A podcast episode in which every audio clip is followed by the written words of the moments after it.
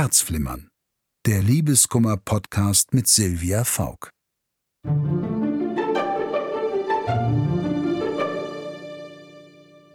Hallo, hier spricht Silvia Faulk. Herzlich willkommen zu Herzflimmern, dem Liebeskummer-Podcast mit mir, Silvia Faulk.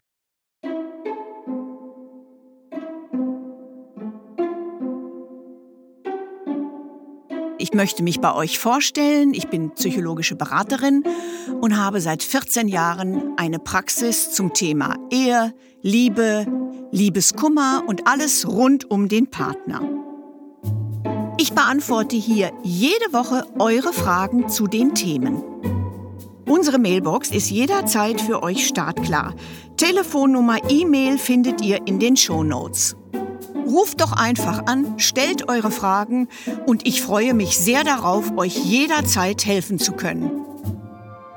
Wir sprechen heute über die Fragen, die ihr uns per Mail gesendet habt. Danke dafür. Heute geht es um das Thema Fernbeziehung.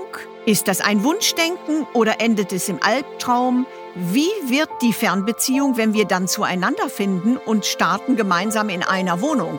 Ist das dann noch in Ordnung oder endet es im Chaos?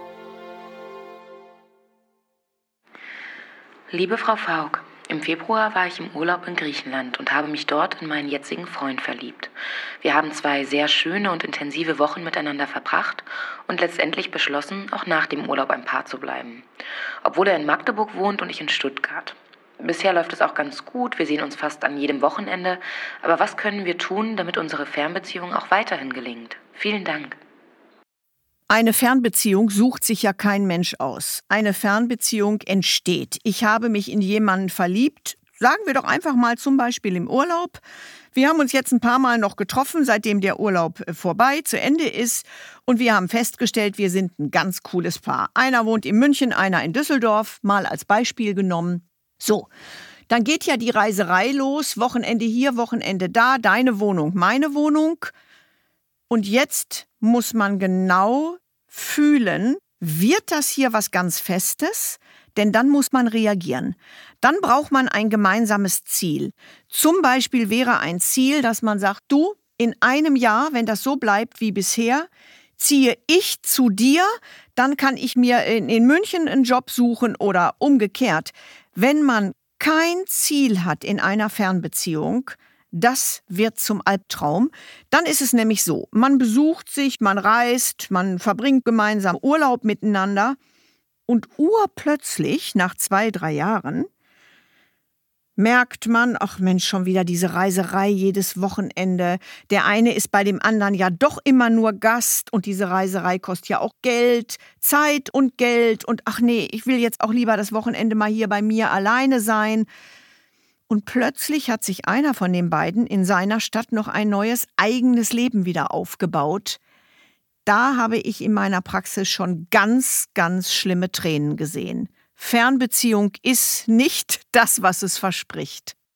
Ich berichte da mal aus meinem eigenen Leben. Ich hatte auch viereinhalb Jahre eine Fernbeziehung. Da waren wir beide knapp 50 und ich im Nachhinein habe den Fehler gemacht, dass ich immer über seine Stadt gemeckert habe. Ich lebte in einer fantastischen Großstadt und er in so einem kleinkarierten Örtchen. Und ich habe es auch immer betont, in die Stadt würde ich nie ziehen. Die finde ich ja so furchtbar und so spießig und er und seine Spießerfreunde. Also da habe ich mir ein Eigentor geschossen, denn Ende vom Lied war, er ist dann mit äh, der Frau, die um die Ecke wohnte, äh, glücklich geworden, die er dann auch noch geheiratet hat. Also vielen Dank. Und genauso ist es, wenn du ganz jung bist. Ich sag jetzt mal nach dem Abitur, wir sind von der Schule an zusammen als junges Paar. Äh, einer muss hierhin zum Studieren, der andere so äh, hin. Äh, wir haben immer gesagt, wir werden in der Stadt dann gemeinsam leben. Das versucht man dann auch. Ich sag jetzt einfach mal nach fünf, sechs, sieben Jahren. Und das geht dann gar nicht mehr, weil man sich in dieser Lebensphase so total unterschiedlich weiterentwickelt hat, so andere Dinge erlebt hat, jetzt ins Berufsleben einsteigt, man passt gar nicht mehr zusammen.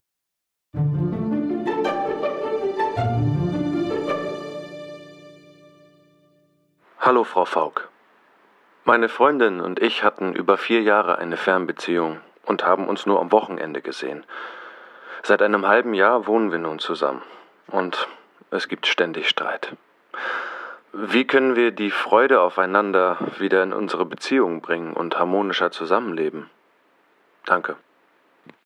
Also wir hatten eine Fernbeziehung und wir haben uns jetzt entschlossen, wir ziehen zusammen. So, wir sind zusammengezogen und es funktioniert nicht. Da kann ich nur Folgendes sagen. Das A und O, wir ziehen jetzt zusammen nach einer gut funktionierenden Fernbeziehung ist, ich ziehe nicht zu dem anderen Partner. Es muss eine neue Wohnung gesucht werden. Das heißt, wir haben jetzt ein gemeinsames Nest und nicht ich ziehe zu dir. Das eskaliert immer. Da kommt plötzlich einer mit seinen Koffern, zieht bei mir ein, äh, schiebt das Glas von A nach B, da steht eine Blumenvase, die mir nicht gefällt. Äh, äh ja, was ist mit meinem Schrank? Ja, der ist doch furchtbar, der Schrank. Ja, nee, aber der ist von meiner Oma. Das geht einfach nicht. Du musst wirklich äh, die Zeit und das Budget aufbringen zu sagen, so, äh, wenn wir dann und dann immer noch glücklich miteinander sind, wir wollen dann gemeinsam in München wohnen, äh, wir lassen uns jetzt ein halbes Jahr Zeit, eine tolle Wohnung für uns beide zu finden. Denn sind wir ehrlich, eine Wohnung für zwei Personen muss auch größer sein als meine Single-Wohnung vorab. Denn das Wichtigste, wenn Menschen die in einer Fernbeziehung happy waren, jetzt aufeinanderstoßen tagtäglich, dann kann die Wohnung gerne fünf Kilometer groß sein.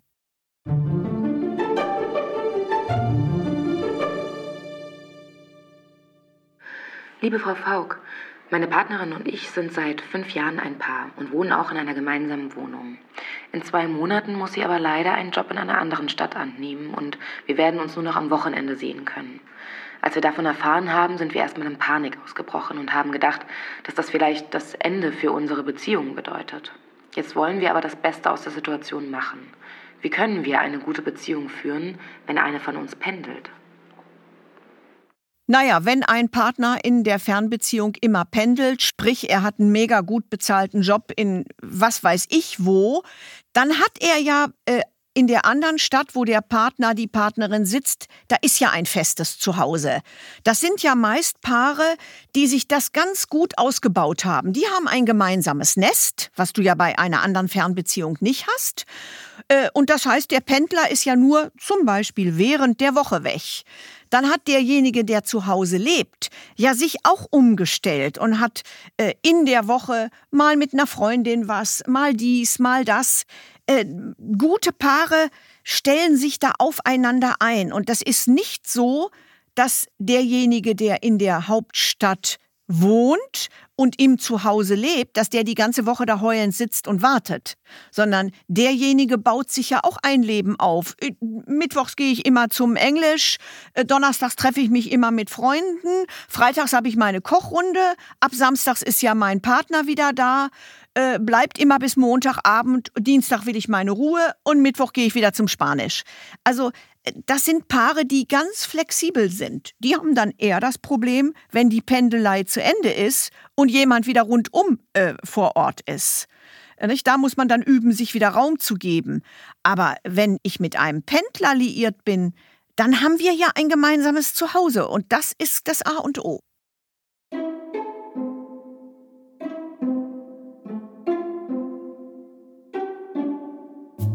Wenn ihr auch eine Frage an mich stellen möchtet, dann ruft doch bitte an unter 030 99 29 697 60 oder schreibt mir eine E-Mail an podcast.argon-verlag.de.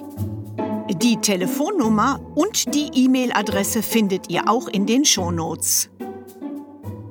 In der nächsten Folge haben wir das Thema Wir führen eine gute lange Beziehung. Jetzt hat uns der Alltag eingeholt. Was können wir tun? Und wir machen beide Karriere. Hm, wie können wir das aufteilen, dass keiner zu kurz kommt?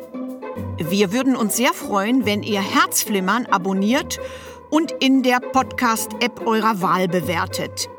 Der Agon Verlag hat übrigens auch noch andere Podcasts. Die findet ihr unter podcast.agon-verlag.de und überall da, wo es Podcasts gibt. Besucht uns auch gern auf Facebook. Ruft an, schickt eine E-Mail. Ich bin für euch da. Eure Silvia Faulk.